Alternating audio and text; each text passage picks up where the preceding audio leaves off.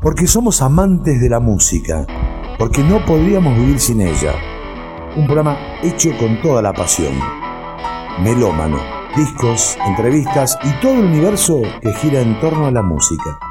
Melómano, para ampliar nuestros horizontes. Y Juan Cruz, antes que nada, muchísimas gracias por, por la oportunidad que nos estás dando de hacerte la nota. La verdad que hace mucho queríamos hacértela. No, por favor, un placer. Bueno, estamos con Juan Cruz de Urquiza. Juan, ¿cómo llegas a la música y, cómo llega la trompeta a tu vida?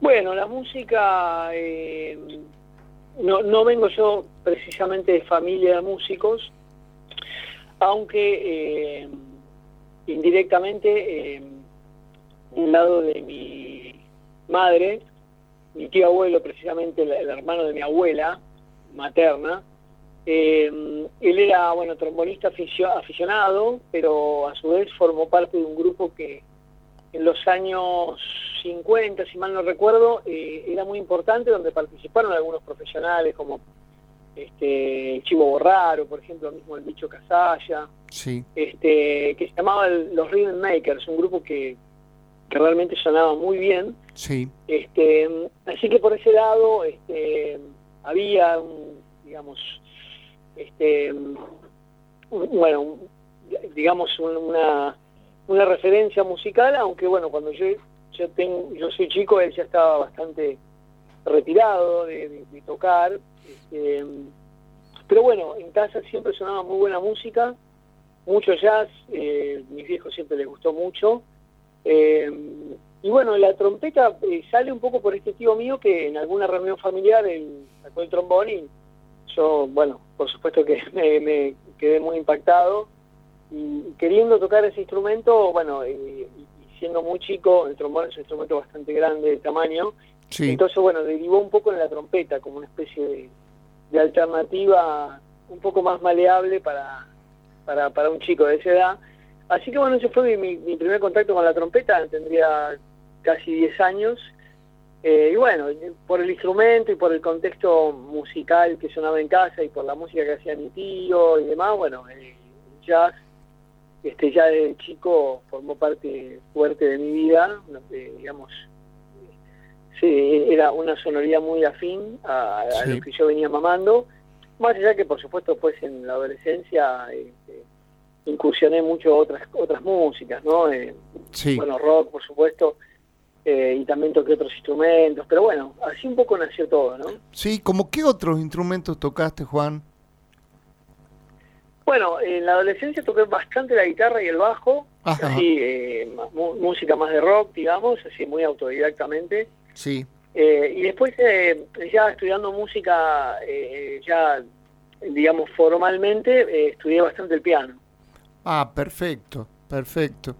Juan, vos, sabés que cuando estaba, armando la, nota, las preguntas que te iba a hacer y la manera en que te iba a presentar, uno se le viene a la cabeza Juan Cruz de Uquiza, trompetista, compositor, ¿sí?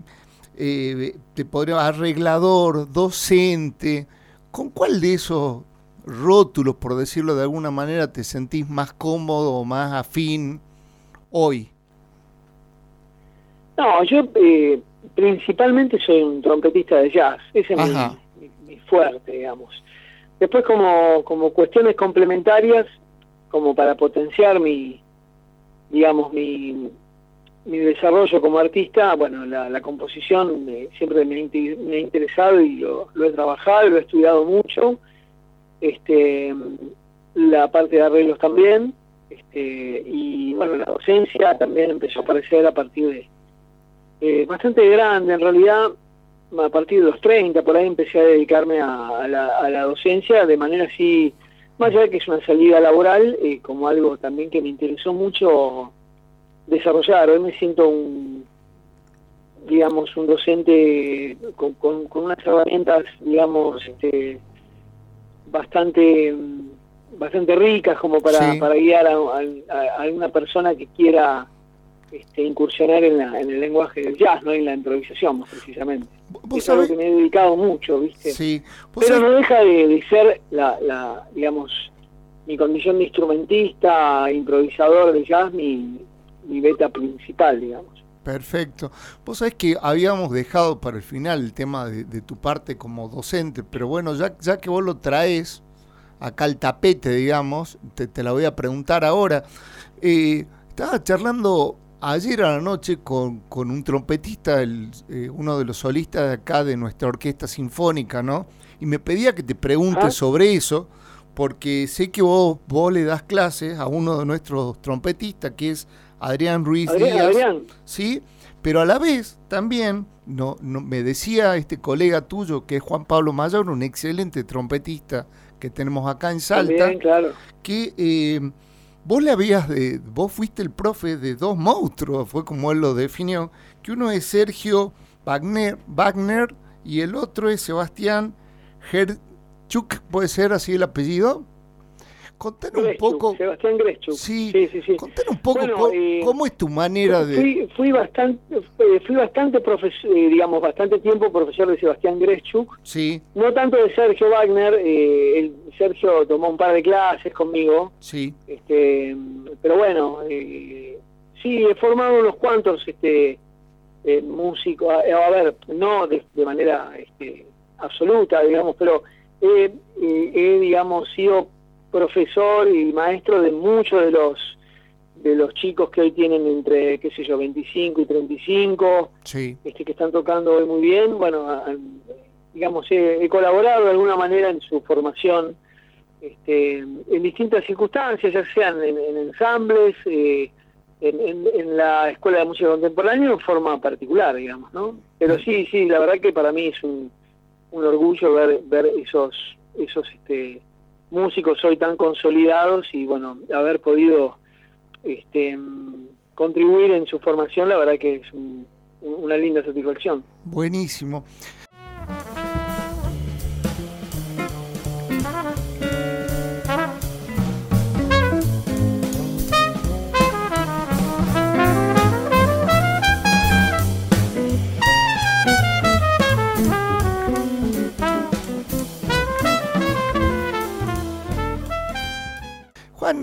Una pregunta que hace mucho que le quiero hacer.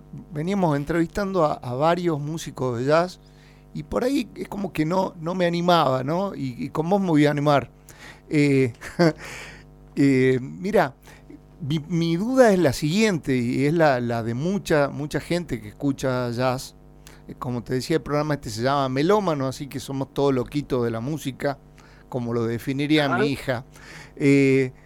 ¿Cómo, cómo, un, un, estilo musical que surge de una manera tan popular es hoy tomado como de culto? ¿A qué le atribuís vos ese cambio que tuvo entre una formación inicial tan popular y hoy tan como de alguna manera tan snob? ¿Cómo lo ves vos a esto, Juan Cruz? Bueno, son, eh, tiene que ver con muchas circunstancias, ¿no? De, cómo se ha ido evolucionando eh, este género, eh, que sí, durante muchos años era la música popular por excelencia, digamos, este, la música con la cual se bailaba, eh, con, la cual también este, la gente se, entretenía, este, y tenía por ahí como una una manera, una vía de expresión como más eh, más fácil de comprender por ahí para el oído menos formado, pero bueno, eh, a partir de, los años fines de los 30 y, los 40, cuando surge el bebop, eh, bueno, este, ahí el jazz empieza a tomar otro... Más que también hay, hay ramas del jazz que han seguido por la senda más de, de lo más, si se quiere, no quiero decir comercial, pero sí con con una manera de, encararlo eh, que buscaba también como la, llegada más, más popular. Pero bueno, el jazz también empieza a tomar ese, ese, este, ese camino más de exploración, más de, este, más, más experimental y bueno, con una, con una aproximación hacia, hacia, hacia la música, este, digamos, más complejo, ¿no? Eh, fíjate que, bueno, ahí coincide un poco con con, la Segunda Guerra Mundial, donde eh, eh, a partir del momento crítico, este, social y económico del, mundo, sostener bandas grandes era mucho más complejo, las, las este, agrupaciones tienden a reducirse, fíjate que la, formación clásica para esos años, para los 40, se, se torna un quinteto, este, las, las grandes bandas eh, dejan de tener eh, eh, preponderancia, digamos, son cosas muy difíciles de sostener, y bueno, y, el, digamos, el estilo del bebop tiene particularidades muy, muy sofisticadas, ¿no? O sea, donde las, digamos, las melodías em, tienen un, un, un desarrollo, una vertiginosidad que ya para el oído menos formado son difíciles de seguir. Entonces, bueno, se empieza a tornar como, como una música más para escuchar que para bailar. Algo parecido con lo que empieza a pasar con el tango con Piazzolla, ¿no? Sí. Son, bueno, son circunstancias este, y que tienen que ver con un montón de factores, ¿no? Eh, que bueno, en algún momento dado, y aparte, bueno, digamos, ¿no? Que también para los años 50, cuando empieza a surgir el rock, este, y, y ya empieza el rock a ser la música popular donde donde se empieza a eclipsar a las grandes masas, bueno, ya se empieza a tomar como un, como un camino más experimental, ¿no? Este, deja de, de alguna manera de ser este, la música, digamos, popular donde la gente encuentra ahí un esparcimiento o algo para, para divertirse, para bailar, etcétera. Bueno, son circunstancias que van sucediendo, ¿no? Por supuesto que ya también sigue teniendo su sus exponentes más populares, este, sobre todo, qué sé yo, siguen existiendo grandes bandas, este, grandes cantantes como Frank Sinatra, este, donde ahí también sigue habiendo una, una, una aceptación popular muy masiva, ¿no? Por supuesto, pero bueno, cada vez menos, ¿no? Este, porque bueno, el surgimiento del rock, los Beatles en los 60 empiezan como a acaparar eh, de manera muy muy potente la, digamos todo lo que es este la música en, los medios de difusión, en las radios, en la televisión, entonces bueno, obviamente que tiene que ver con todos esos factores, ¿no? Clarísima tu explicación. 10 puntos como docente, Juan Cruz. Juan, antes, del, del, quinteto urbano, eh, que, que, de repente es lo, lo que te, te fue llevando a, a, que, a que la gente te vaya conociendo, ¿Qué otro tipo de formaciones tenías? Eh, siempre, siempre tuviste formaciones, las, las, previas, estamos hablando del quinteto urbano, relacionadas al jazz o también tuviste eh, con otros estilos formaciones o tocando, eh, no sé, en papa, acompañando a otros, a otros solistas o en algún otro grupo? No, mira, lo, lo que yo genero, o sea, como propuesta mía artística, tiene que ver principalmente con, el jazz así contemporáneo. Este y en agrupaciones que bueno han ido variando eh, agrupaciones eh, mayormente pequeñas entre quintetos cuartetos y a veces tríos sí. pero en algunas circunstancias he tenido agrupaciones más grandes este, he tenido algún noneto eh, hace un par de años fue una big band también pero bueno en situaciones muy circunstanciales no claro.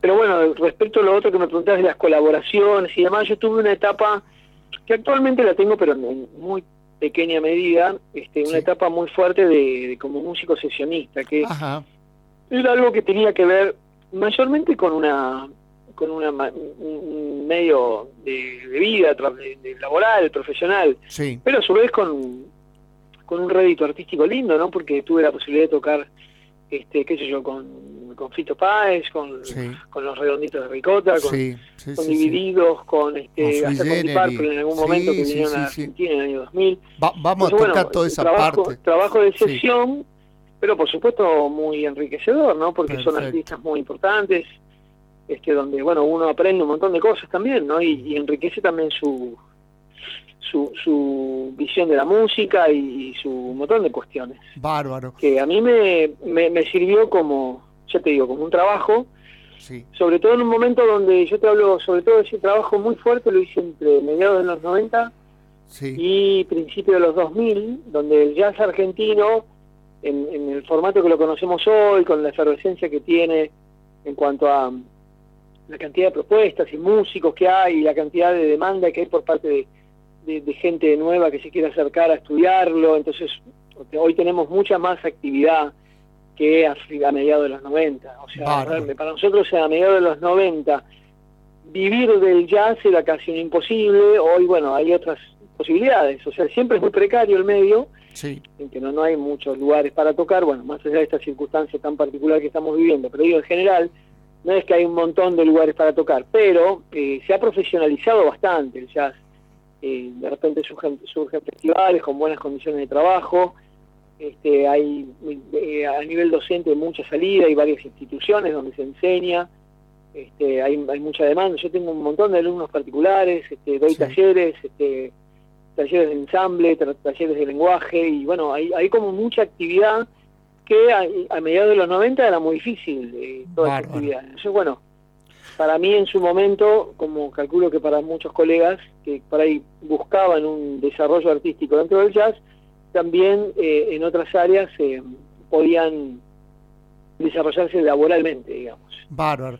Y, a su vez, ya te digo, eso a mí me ha dejado un montón de, de digamos, de experiencias muy muy enriquecedoras. Así que realmente las valoro un montón.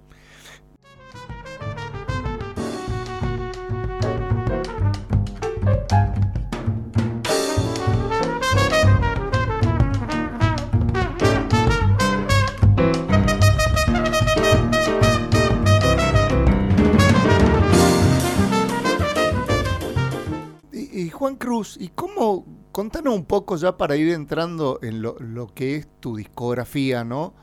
Primero vamos a abordar el tema del quinteto urbano. Contanos un poco cómo lo definirías, presentar los miembros que tenían y estos tres discos, si nos podés hacer un resumen así de lo, de lo que fueron.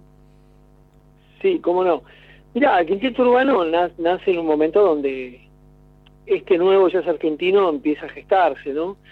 Eh, fines de los 90, este, obviamente que el jazz argentino tiene una larga historia, yo no estoy queriendo insinuar ni por mucho menos que el jazz argentino eh, a fines de los 90. Lo que quiero decir que esta versión del jazz argentino hoy con, con esta eh, con esta mm, propuesta de música original y con toda esta con todo este medio tan tan rico con, tanta con tantas este, mm, músicos y músicas este digamos, con decenas de propuestas y discos que se graban, o sea, era algo que no sucedía eh, de esta manera en, los 90, ¿no? Como te decía hace un ratito. Bueno, el quinteto urbano, eh, yo, yo venía tocando en algunos proyectos, tratando de plasmar algunas músicas originales. Sí. No era fácil, no era, no era fácil. Eh, entonces en, en un momento dado se me ocurre eh, le propongo a Oscar Junta, el baterista del Quinteto Urbano, armar una banda, donde pudiéramos eh, ser todos parte del proyecto, o sea, no, no, no el proyecto de un líder, sino de, un proyecto de banda donde todos podamos aportar lo que tengamos que aportar y pudiéramos sostener un trabajo de, de encuentros semanales este, y de tocadas semanales. Este, entonces, claro, eso generó en su momento un, una consistencia muy potente en, la propuesta, porque no era usual que un grupo se juntara a ensayar eh, regularmente todas las semanas y a tocar todas las semanas. Eso fue lo que hicimos durante los dos primeros años ininterrumpidamente.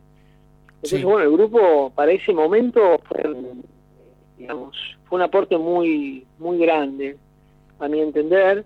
Y además, bueno, sacamos el primer disco que se grabó a fines de los 90, y salió a mediados del año 2000. Sí, sí, sí.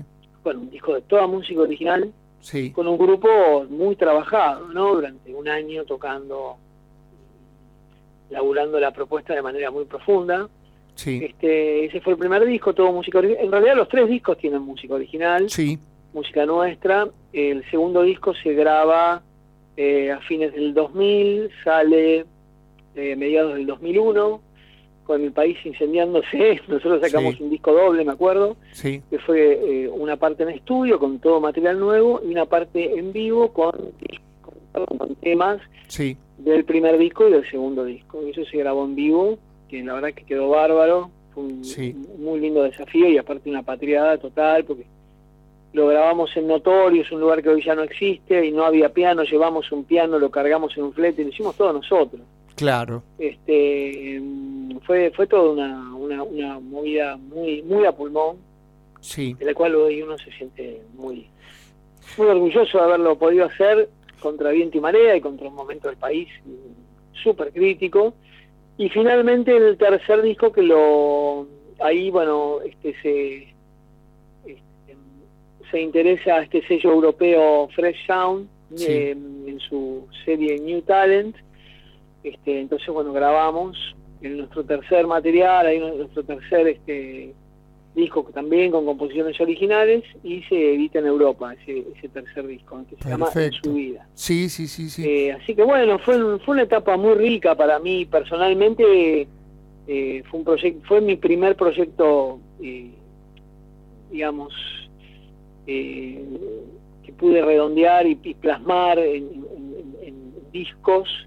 Sí. Este, un proyecto compartido, ¿no? no me lo estoy adueñando, ¿no? Lo que quiero decir que para mí personalmente eh, fue mi, mi primer gran paso, este, ya serio, eh, en cuanto a, a lo que es, este, bueno, poder aportar eh, a- al medio una propuesta, ¿no?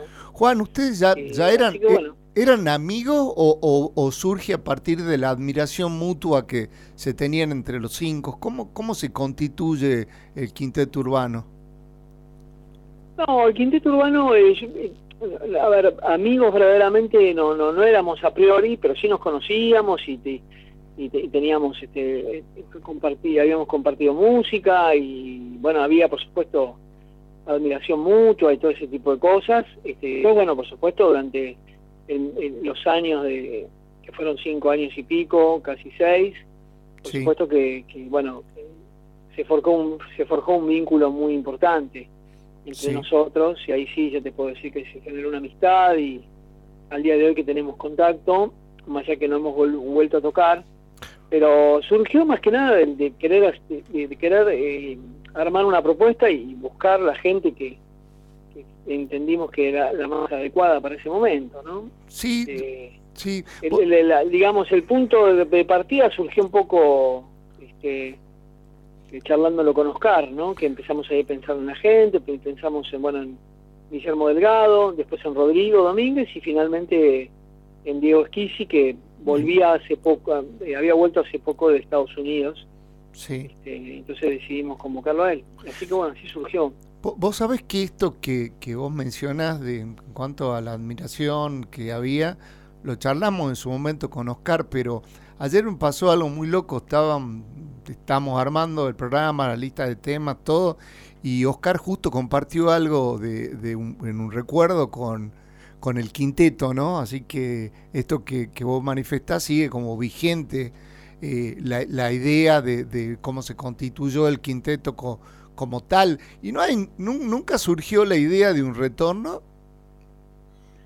Bueno, eh, no de manera muy muy concreta, la verdad. Siempre Ajá. fantaseamos con la posibilidad de volver, eh, pero bueno, la, la sensación que tenemos es que, mm, digamos que si, si, si surge la vuelta en algún momento, este, mm, tendría que ser de una manera no, no, no muy efímera, ¿viste? Sino armar un, una idea, digamos. O sea, sentimos que el quinteto dejó una, una linda huella Sí, sí, no completamente. quisiéramos no quisiéramos eh, hacer algo no no del todo cuidado y, y- y dedicado que pudiera empañar lo hecho antes no entonces Porque, si surge será será de la mejor manera Sí. este, con una propuesta concreta con música nueva con bueno con, con, con un con un momento donde podamos desarrollar una idea no una aparición así al aire no vos sabés que ayer escuchamos el primer disco jazz contemporáneo y, y fijándonos en la ficha técnica, justamente el técnico de grabación es Álvaro Villagro, o sea que todo fue de primer nivel y la calidad de sonido es tremenda. Quizás por, por ese alto Sí, sí, nivel verdad que, que ahí, lograron. sí, tal cual, sí, los tres discos los grabó Álvaro, en Sí. el mismo estudio grabamos los tres discos, en un estudio que me parece que actualmente no existe más, que era ahí en, por la zona de Don Torcuato. Ajá, Este, ese, ese estudio originalmente estaba en el Abasto, después se fue a, sí. a Torcuato, eh, que se llamó Del Abasto al Pasto. Ajá, sí, y sí, sí, después creo que ahora Álvaro actualmente está por la zona de General Rodríguez, me parece. ¿Qué? Sí, pero un gran técnico de grabación, más vinculado al rock por ahí. Pero en su momento grabó un montón de, de gente No, de es- este palo. Sí, Este, sí, la verdad que, que fue, fue un gran laburo. Sobre todo, yo lo valoro mucho por, por el contexto en el cual se hizo, ¿no? perfecto. Este, fue como muy... eh, fue muy meritorio para haber podido plasmar todo esa, ese laburo en, en ese momento en particular. Bárbaro.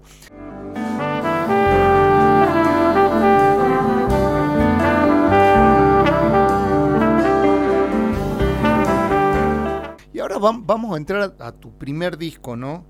Eh, que es de este lado. Lo, eh, también, también vos sos, elegís un, e- un equipito para tocar tremendo, ¿no? Con, con el Pipi Piazzola y con Miguel Tarsi en guitarra. Contar un poco cómo, cómo surge esto de, de, de ya animarte a hacer tu proyecto como solista.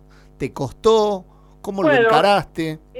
Mira, eso, eh, para mí en la época del quinteto urbano, eh, yo, yo estaba tan abocado al quinteto urbano que no me sentía, eh, no, no, no, no, no sentía que podía tener un proyecto propio pa- paralelamente. Entonces, bueno, esperé un poco que el quinteto, eh, bueno, cierre su etapa, su ciclo, que eso fue fines del 2004, y ahí, bueno, decididamente seguí para adelante con, con una propuesta mía, donde, bueno, se fue dando, tenía una música mía, y música prestada, y bueno, busqué un cambio de sonido, viste, pasé a la guitarra, viste, Sí. usé algunos efectos también, y bueno, y armé un grupo que por ahí no era tan habitual en cuanto a eh, esas sociedades, ¿no? El Pipi con Mariano Otero no habían tocado nunca, Sí, yo con Mariano no había tocado nunca tampoco, entonces me interesaba eso, generar nuevas químicas, ¿no? Eh, de nuevas sociedades. Eh, así que bueno, y surgió un poco el primer disco que fue un cambio de sonoridad muy importante respecto de lo que venía sucediendo con el quinteto urbano, ¿no? claro. Buenísimo. ¿Y con Vigilia? Bueno, Vigilia yo, yo lo entiendo como una continuación de este lado, Sí. se grabó muy cerquita inclusive. Yo eh, de este lado lo grabé a mediados de 2005 y Vigilia lo debo haber grabado poquito más de un año después.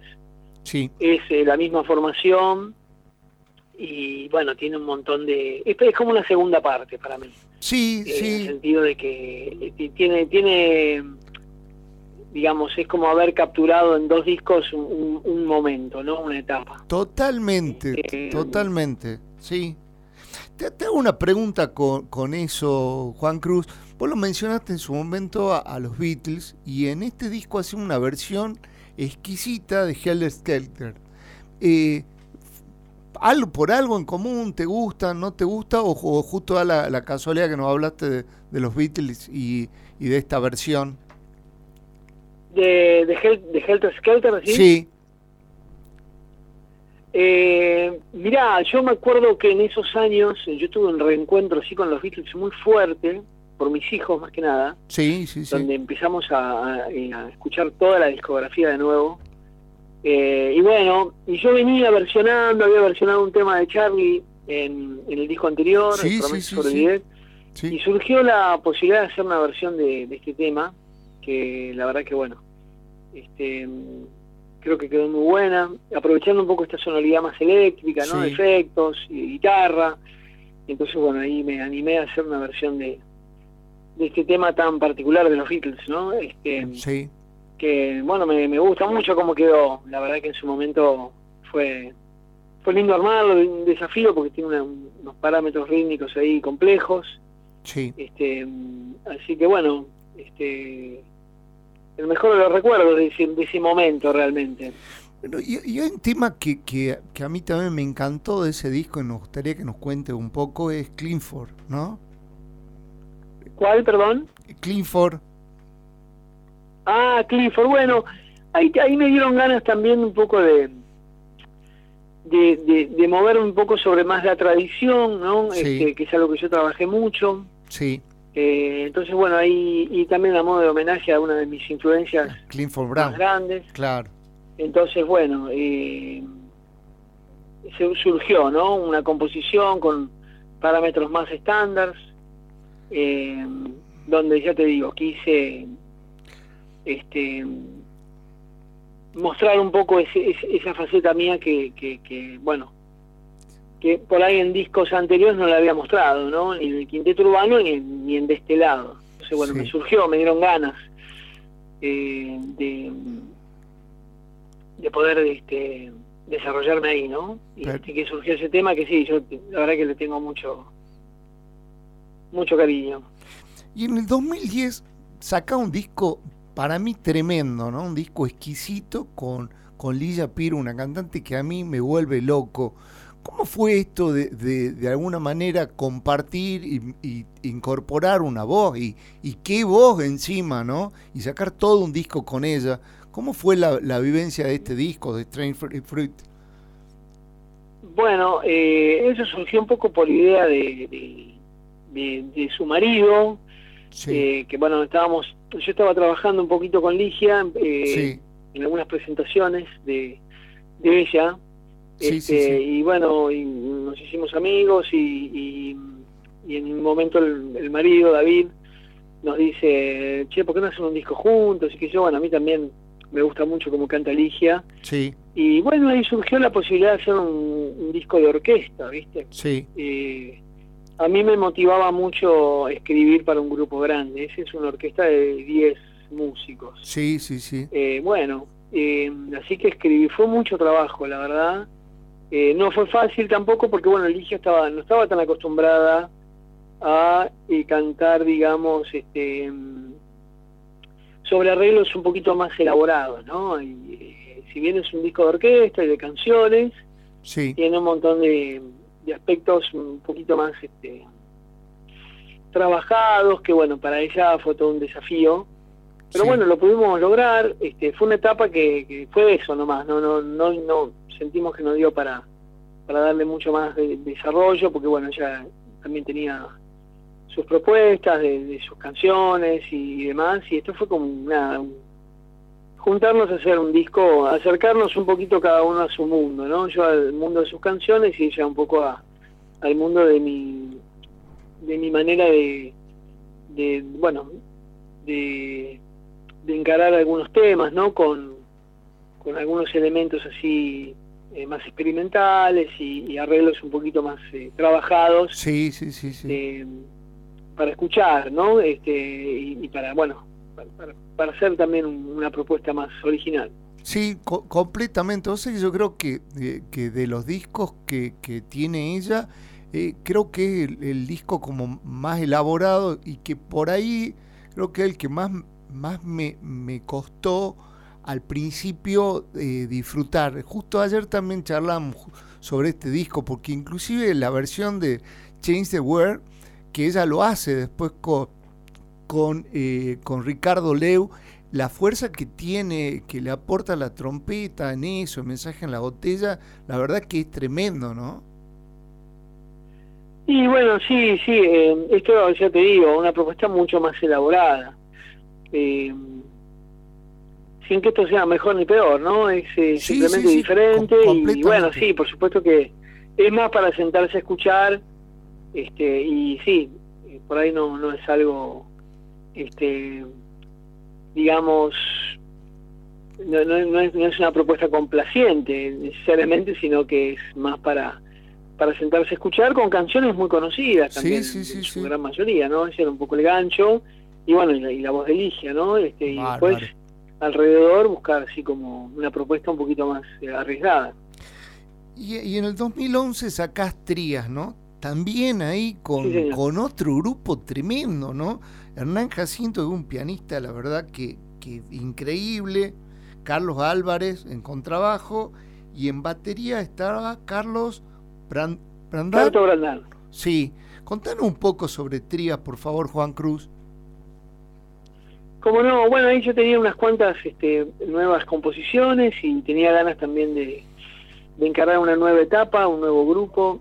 Eh, ya lo venía siguiendo Hernán, que como decís vos es un pianista descomunal, tenía muchas ganas también de tocar con Carto Brandán, este, había tocado con ambos, bueno, Carlos Álvarez lo mismo, pero bueno, no había no, no, había, no los había convocado nunca para un proyecto mío, ¿no? Sí. Así que, bueno, ahí surgió en Trías, hay toda música nueva, hay alguna versión también de, de alguna, alguna versión de un tema de Charlie. Sí, llorando en el espejo. Este, sí. ¿Cómo? Llorando en el espejo.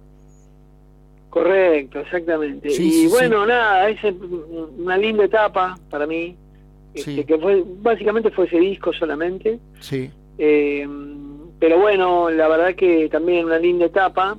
Que después, bueno, pronto vino lo del proyecto de música de Charlie García. Ahí entramos. El año siguiente. Sí. entonces, bueno, eh, también la aparición de mi hijo en el contrabajo. Sí, sí, sí, sí. Entonces, bueno, ahí yo pegué un poco un volantazo eh, hacia donde...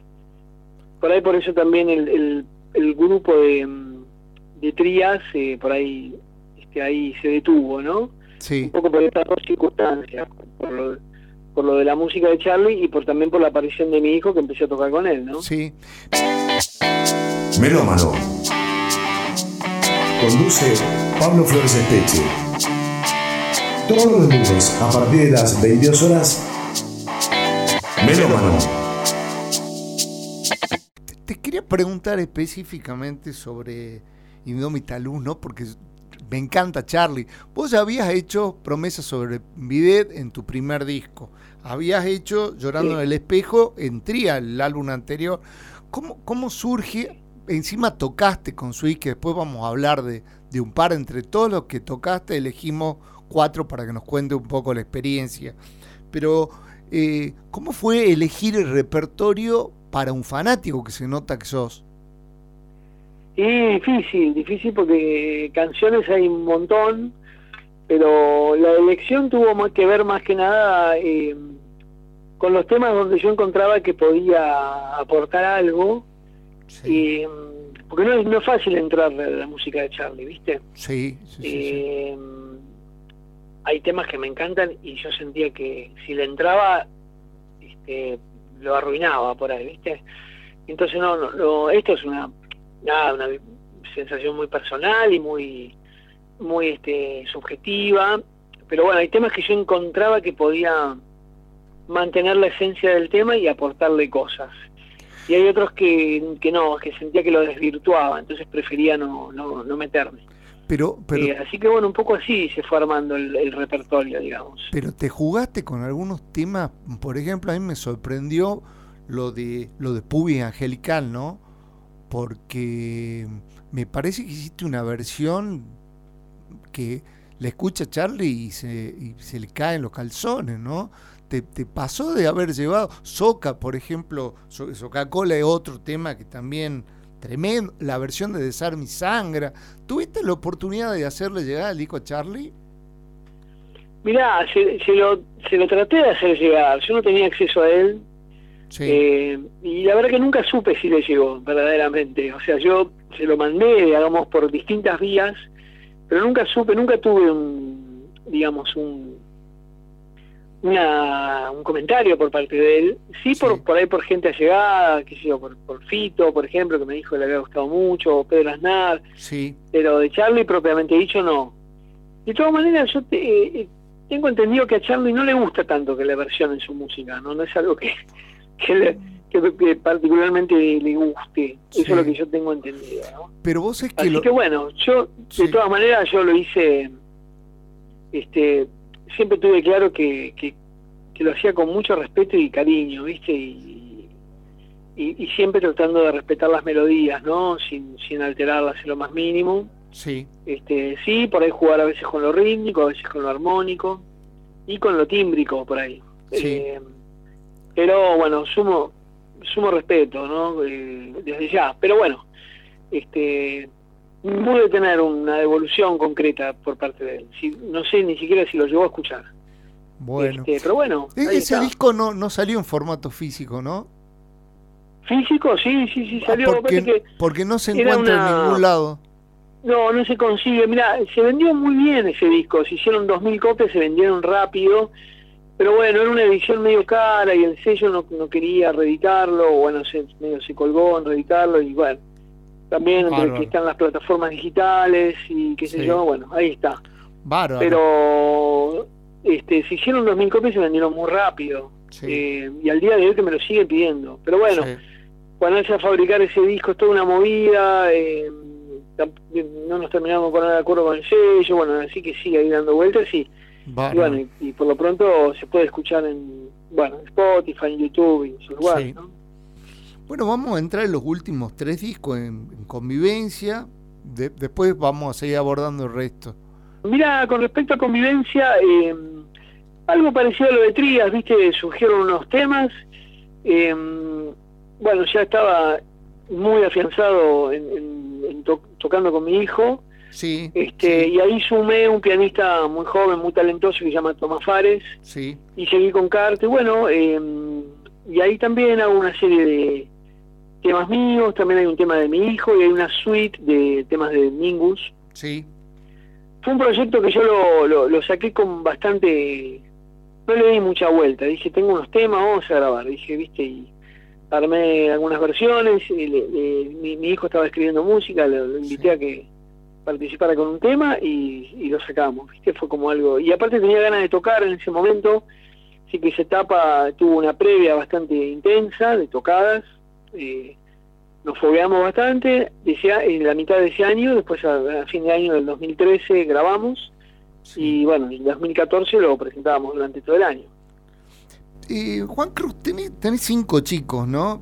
pero, pero tenés el proyecto con, con Sebastián en contrabajo, Tobías en batería, ¿sí?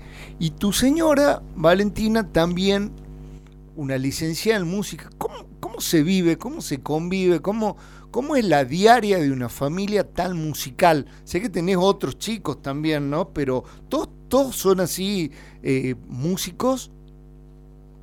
Consuelo, eh, Milagro, Las mujeres son muy, muy melómanas, sí. les encanta, pero se han dedicado a otras cosas. Eh, mi hija mayor es, este, sí. bueno, es este, ¿cómo es el, el, título? Es un título muy sofisticado que tiene que ver con la traducción, ¿no? Ya es licenciada en, en traducción científico-literaria en la Universidad de Lenguas Vivas.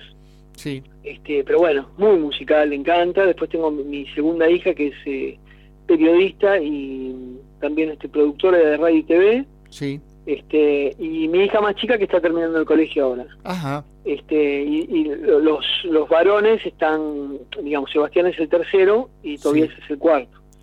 Y bueno, está esta hija más chica mío que, la, bueno, debo decir que mi hija más chica, sí. este, perfila para la música, está casi decidida a dedicarse, le encanta, está todo el tiempo escuchando música, este, le gusta la producción, eh, está estudiando canto, así que es muy probable que ella también se dedique a la música.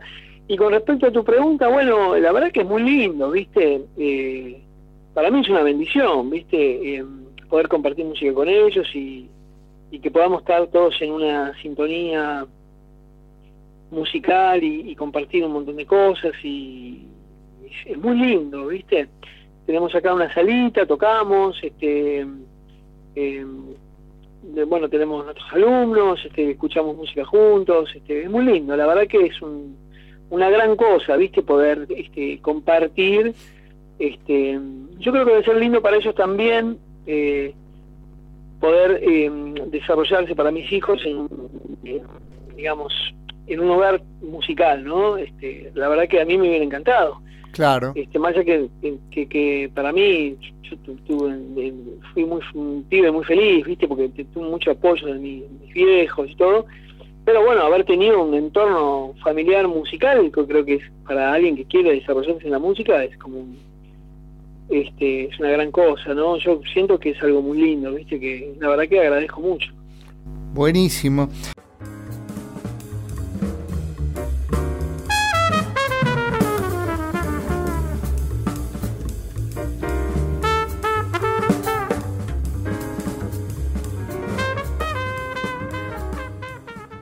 Vos sabés que eh, vos, vos charlabas o nos contabas un poco al principio en lo con la cantidad que habías tocado, ¿no? hay para nombrar, de Dipar, Generis, Caetano, Fito, Joaquín Sabina, Los Redondos, Calamaro, entre un montón, para no, no seguir.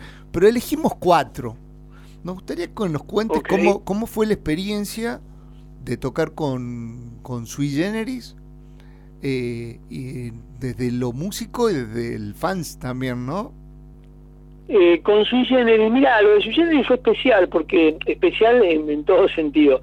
Fue una sesión, em, eh, digamos, eh, donde no tuve la posibilidad de, estar tanto con, ni con Charlie ni con Nito, porque eso fue una sesión que se hizo con, con un director que es este, Gabriel Senanes, que se grabaron una serie de arreglos para vientos y, cuerdas y demás.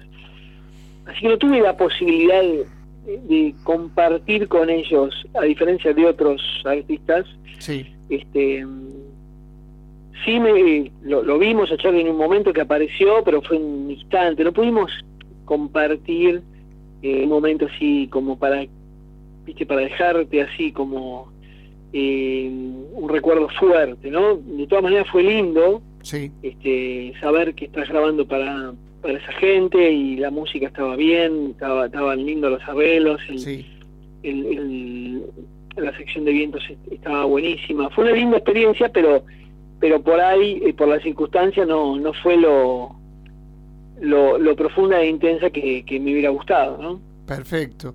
Y tu experiencia para, para grabar eh, el último Bond de Finisterre con, con, con Los Redondos, ¿cómo, ¿cómo surgió? ¿Cómo fue? Si nos podés contar brevemente. Bueno, esa, esa experiencia realmente sí fue muy, muy, muy intensa y fue, fue ideal, digamos, ¿no? Porque bueno, eh, ahí, eh, bueno, yo fui al estudio con Sky, llegué al estudio del Indio y nada, estuvimos toda una tarde con ellos dos, yo y el, el, técnico de grabación. De ahí, bueno, ellos ellos dos eran los productores, digamos, ¿no? Entonces, eh, mirá acá me gustaría esto, probemos esto, o sea, realmente fue bárbaro, ¿viste? Porque aparte, ellos no son, sobre todo el indio, no es, em, digamos, un músico académico, digamos, ¿no? Pero tiene muy claro lo que quiere. Entonces él me transmitía con sus palabras este, muy claramente lo que buscaba y fue una sesión bárbara, realmente para mí fue una tremenda experiencia y me encanta escuchar ese disco, este, lo que pude aportarle, sentí que pude, a diferencia de otras colaboraciones donde por ahí la producción te lleva a un terreno que te aleja de lo que de lo que vos podés aportar, en este caso yo sentí que si bien había unos parámetros específicos hacia donde ellos querían ir, sí. yo sentí que me pude explayar, que pude aportar lo mío. Entonces fue una gran cosa, ese, esa sesión, que ya te digo, fue una tarde con ellos, este, fue una grandísima experiencia. Bueno, y la, otra que te quería preguntar es cómo fue lo de Deep Purple, sé, sé que fue para la presentación acá, pero eh, más allá de eso no, no sé y me encantaría conocerlo. Mirá, eso, eso fue algo muy, muy loco este, y también muy, muy lindo. Este, ellos vinieron, eh, estaban presentando eh, un disco que era con orquesta sinfónica, pero también en parte del repertorio eh, querían una, una fila de vientos así más chica, ¿no? Sí. Este, lo, lo así lo anecdótico es que los arreglos de, de, esa, de esa sección de vientos los habían perdido. Entonces eh, el que me convoca, que es un productor, este, un intermediario, me dice, mira, bueno, eh, te llamo para tocar con Dipar, pero yo no lo podía creer. Yo pensé que me llamaba para tocar de telonero, ¿viste? Con algún grupo antes. Me dice, no, no, es con Dipar, pues me dice, ah, bueno, tremendo. Entonces este, me dice, pero bueno, mira, no están los arreglos. ¿Vos te animás a transcribirlos? Este, porque no, no hay papeles. Y digo, wow, bueno, está bien. Este, me la jugué, este, no era tampoco tan difícil, pero bueno, había que llegar ahí con los arreglos que suenen. Sí. Este, y bueno, llegamos al ensayo, este, sonó todo muy bien, estaba ahí nada, lo tenía a John Lord ahí a, cuatro metros, este, por suerte hubo aprobación. Sí. Este, y nada, fue una experiencia ahí tocar en el Luna Park con, bueno, con semejante banda que me, impactó el, control, ¿no? o sea, el lo que a veces me pasa con el rock, en, algunos casos como que se abusa un poco del volumen para generar ese, ese power, ¿no? Claro. En este caso me llamó la atención de que no tocaban un volumen descomunal y sin embargo tenía una fuerza atómica, ¿no? Entonces eso me, me impactó ese aspecto. O sea, ver, ver el batero, por ejemplo, este, tocar así, se veía que tenía mucho resto tocando sin, sin reventar la batería y, a su vez era te llevaba puesto, ¿viste? Impactante, ¿no? Este, así que bueno, fue una gran experiencia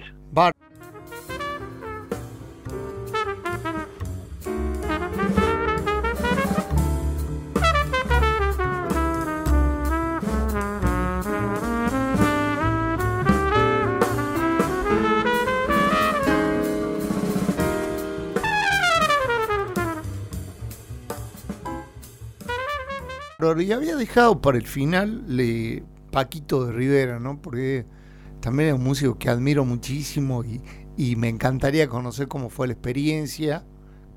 Ah, con Paquito, bueno, con Paquito fueron varias, varias este, colaboraciones. La primera fue en Estados Unidos. Y Paquito es un, a ver, además de un musicazo, es un gran tipo, un tipo muy cálido que te hace siempre sentir bien.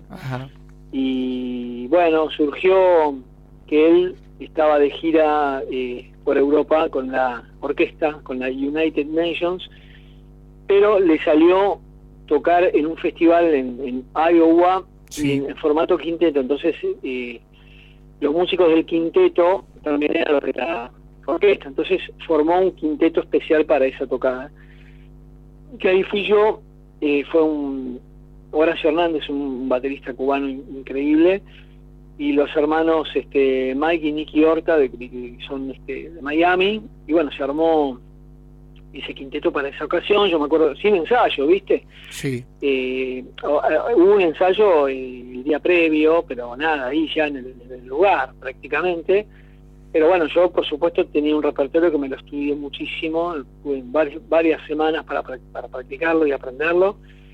Y bueno, fue fue una fue como mi primer tocada así con una figura de semejante porte, ¿no? Este en grandes condiciones, este fue como nada, estar en un festival internacional con una figura así. Este, y bueno, después se dio la posibilidad de tocar con él de nuevo en, el festival de Punta del Este, fue muy lindo también, con otra banda.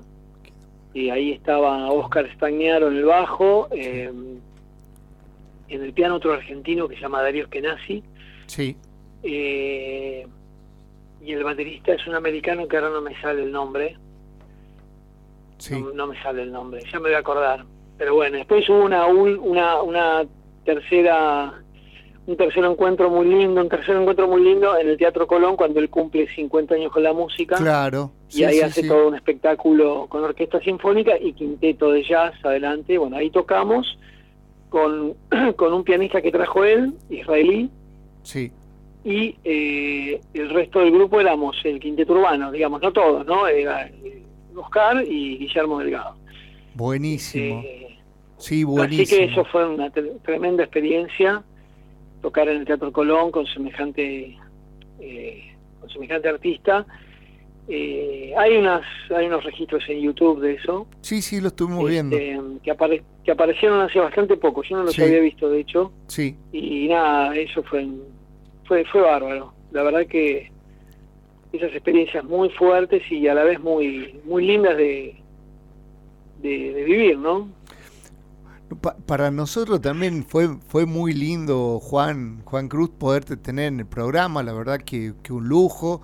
Te agradezco muchísimo el tiempo que nos diste y bueno, Juan Cruz, muchísimas gracias de corazón por, por el tiempo y bueno, esperamos un día poderte tener acá en Salta nuevamente. Ojalá, ojalá, sí, sí, ojalá que, sí, que pueda estar por allá y ya nos veremos ahí personalmente. Bueno, muchísimas gracias Juan Cruz, un abrazo grande desde Salta. Abrazo fuerte para, para todos, para tu audiencia y para, para todo tu equipo. Bueno. Un abrazo. Gracias. Gracias a vos. Hasta luego.